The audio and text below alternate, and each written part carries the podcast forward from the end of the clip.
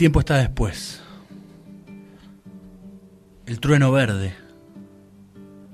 Quiebra. Cooperación e hinchas. Vamos a comenzar este. El tiempo está después. Un poco el tiempo está después delivery, podemos llamarlo. Eh, un amigo, un oyente nos pidió que hablemos del Club San Miguel. Y para no contar la historia habitual, eh, empezamos a averiguar y averiguar y averiguar algunas cuestiones sobre el trueno verde. Y descubrimos algunas cuestiones más que curiosas. Vamos a comenzar haciendo una, breve introducción sobre la historia del Club Atlético San Miguel. Fue fundado el 7 de agosto de 1922. Su primer nombre fue Club Independiente San Miguel. Algunos años después, allá por 1930 justamente, se fusiona el Club Independiente San Miguel con el Club Gremial de Villa Lynch para llamarse finalmente Club Atlético San Miguel. Y se eligen el verde y el blanco, los colores que al día de hoy siguen identificando. Luego de 47 años, en el año 77, eh, el club se afilia a los torneos de AFA, adquiere los terrenos en Polvorines y construye un complejo olímpico. Eh, y su actual cuancha fue luego inaugurada en el año 78. En el año 79 se corona campeón de la primera división, ascendiendo de categoría por primera vez en su historia. En ese año, el año 79, entrenó en el club la selección juvenil que luego fue campeona de Tokio, ¿se acuerdan? Aquella de Diego Maradona y de Ramón Díaz, aquella que empezó a sentar las bases luego del 78 de lo que sería el 86. César Luis Menotti, ¿no? Jugó, militó algunos años en la primera C y asciende a la primera B en el 84. En el 85 aparece el mote, el apodo de Trueno Verde. Había dos periodistas, Carluti y Ricciardi, Juan Carluti y Gastón Ricciardi, que estaban relatando un partido. Y luego de un gol que hizo Lorenzo Román ante Rosario Central en ese año, en la primera B que estaba jugando Trueno, el Trueno Verde, le pusieron ese nombre por la, explosión que se sintió tras el festejo de ese gol. Ese año, cerca de llegar a Primera División, fue su campeón del torneo y llega a la semifinal del octogonal por el segundo ascenso. En esa temporada, San Miguel vence a Racing y vence a Central, dos clubes históricos y campeones del fútbol argentino. Algunos años después dijimos un repaso breve de la historia para hablar de lo que nos compete en este tiempo está después. En la temporada 96-97 el equipo vuelve a ascender a la B Nacional. Y luego, dijimos 96-97, años 90, años 2000, y un fiel reflejo de la Argentina de aquellos años. Corrupción dirigencial, crisis económica y varias cuestiones más.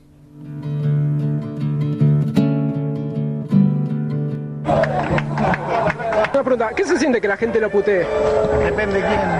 La gente de San Miguel, la que no quiere el, Cunio Fútbol Club, ¿qué siente? Me vota en contra. ¿Eh? Me vota en contra y ya está. ¿Se va a presentar para presidente? Eh, ¿Va a pagar las cuotas que tiene atrasadas? ¿Dos años que no paga? Depende, si no, no podría ser candidato. ¿La va a pagar? Supuesto. Esperemos, pónganse al día. ¿Cómo no?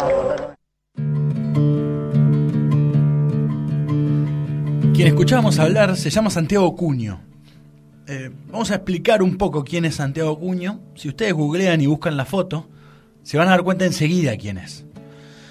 Eh, su historia no comienza, pero se, hace conocido ya que es un, fue integrante civil del movimiento Carapintada de Aldo Rico en los años 80. Fue seguidor, apoyó a Luis Patti en las elecciones del año 2009 y hoy es esa persona que desde, creo que ahora no está justamente en ese canal, pero desde varias vías, inclusive un canal de cable y de noticias de los más reconocidos, apoya a, la gestión anterior a la de este gobierno. Está en contra de este gobierno, vamos a decirlo. Personaje que, es, que sin duda es nefasto. Y para San Miguel también fue nefasto.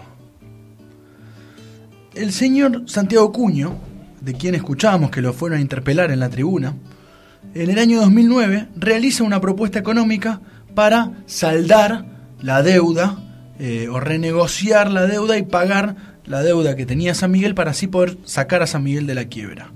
¿Cuáles eran las intenciones detrás de esto? Instaurar un proyecto inmobiliario, por supuesto las ganancias de cualquier proyecto inmobiliario ya se la pueden imaginar. El San Miguel Arcángel, también conocido como Plan Fénix, juega la idea de levantar torres donde está la sede social del club, en la calle de Lía. De esa forma saltaba las deudas, yo te doy esto y yo me quedo con las tierras, hacemos todo este proyecto inmobiliario. Y por suerte pasó algo que, no ha sucedido muchas veces en, la historia argentina, que un juez falla a favor de quien tiene que fallar. No es algo habitual en la historia argentina. Fue el juez Sergio Prato, una noticia que, que, por aquellos años salió a la luz y fue muy interesante y ubicó al club en el marco del salvataje de entidades deportivas. Eh, el intendente Cariglino que hizo en esa época, por, por a raíz de incidentes y hinchadas y barra brava y esto y lo otro, quitó la habilitación del club. Entonces el club ni siquiera podía recaudar dinero para entradas, había un cierto apoyo del Estado desde algún lugar, pero siempre muy corto. Y como siempre, quienes aparecen y quiénes son el vehículo para acompañar a los clubes, los hinchas y los socios y vamos a escuchar un, fragmento de una de las agrupaciones que ahora contaremos, hay, varias, que son, fueron, son, y ojalá que dejen de ser parte, que no haga más falta alguna vez, parte de los proyectos cooperativos para salvar al Club Atlético San Miguel. Nacimos, o sea, esto, todo esto surgió en, en medio de todo un revuelo institucional que tiene el club, eh, el club está en quiebra, día a día esa quiebra, bueno, por todo el tema de que va pasando en el país y todo, va aumentando. Hoy en día estamos alrededor de los el, del millón de pesos, o sea, es un objetivo grande, ambicioso, que bueno, que de a poquito y que sabemos que con cada hincha vamos a ir logrando cada objetivo. El tema es que, bueno, hay muchas trabas, ya sea eh, trabas institucionales que no nos permiten progresar como realmente tendría que ser a raíz de, nuestro trabajo, porque la verdad lo hacemos con mucha buena fe, intentamos hacer todo con transparencia. Esas trabas institucionales ya serían, ya sea permisos, o sea, eh, acá nosotros trabajamos eh, a la buena fe, por buena fe. nosotros no tenemos un papel que diga nosotros somos, eh, sabemos al Club San Miguel. O sea, somos un grupo de hinchas que arrancamos, porque si nos manejamos con papeles, el club ya se va a estar en remate, va a estar, no se van a poner un circo hasta que nosotros tengamos un papel más. Perfecta definición, van a poner un circo. En 2013 un grupo de hinchas de, de Trueno formaban la Peña Tati Velardi, ídolo del club, cuyo objetivo era realizar un trabajo cooperativo para salvar al club. La Peña inaugura un nuevo gimnasio para la institución eh, y algunas otras actividades. La única condición que pusieron estos hinchas fue que este gimnasio solo era eh, de uso gratuito y ningún chico debería pagar por la utilización de ese gimnasio. Otro grupo de hinchas, quienes escuchábamos en un audio de hace un tiempo, se habrán dado cuenta por, por el dinero que hablaban, forman la ONG Salvemos al Club San Miguel. Todas estas, estas eh, agrupaciones las pueden buscar en Facebook. Si quieren colaborar, colaboren. Eh, y realizan, por ejemplo, remeras, tazas y otros artículos de merchandising. Y el dinero recaudado va directamente a un fideicomiso para poder ayudar a levantar la quiebra. Y a su vez esta ONG, Salvemos al Club Miguel, eh, en, este, en esta página de Facebook va publicando a diario o cada tanto eh, el estado de la quiebra. Cuando se logra saldar eh, algún acreedor o algo, ellos publican y, cómo está el estado.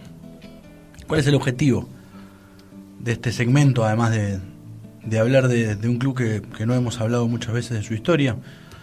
es demostrar que se puede lograr un fútbol cooperativo de alguna forma.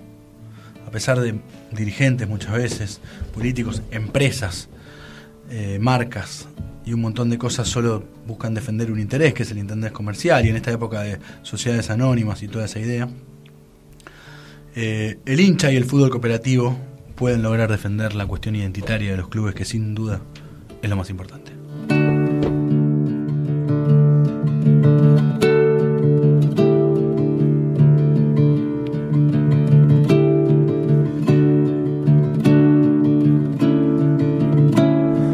Héctor, para ti, si estás escuchando por allí, eh, interesante, cómo uno puede buscar cualquier club y a, pesar de, además, a pesar no, además de la rica historia y de las grandes hinchadas, eh, encuentra siempre una historia que tiene que ver con, con un negocio, con alguien que quiso hacer algo sobre eso. Y la mayoría de esos, dadas entre, entre mediados de los años 90 y mediados de los años 2000, eh, o un antes tal vez.